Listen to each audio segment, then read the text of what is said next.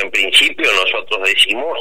que mm, la propuesta inicial del gobierno mm, se duplicó. En primer lugar, nuestro análisis refiere a mm, que esto responde a la multitudinaria movilización que los estatales llevamos adelante en la capital de nuestra provincia, un paro masivo en todos los sectores de trabajo que tenían como eje central el rechazo, el repudio al ajuste que aplica el gobierno nacional a partir de mm, el modelo económico que impulsa en todo el país, pero también mm, eh, se transformó en un claro mensaje mm, de reclamo, de demanda de una propuesta salarial mejoradora para el gobierno de la provincia de Río Negro. Eso ocurrió ayer.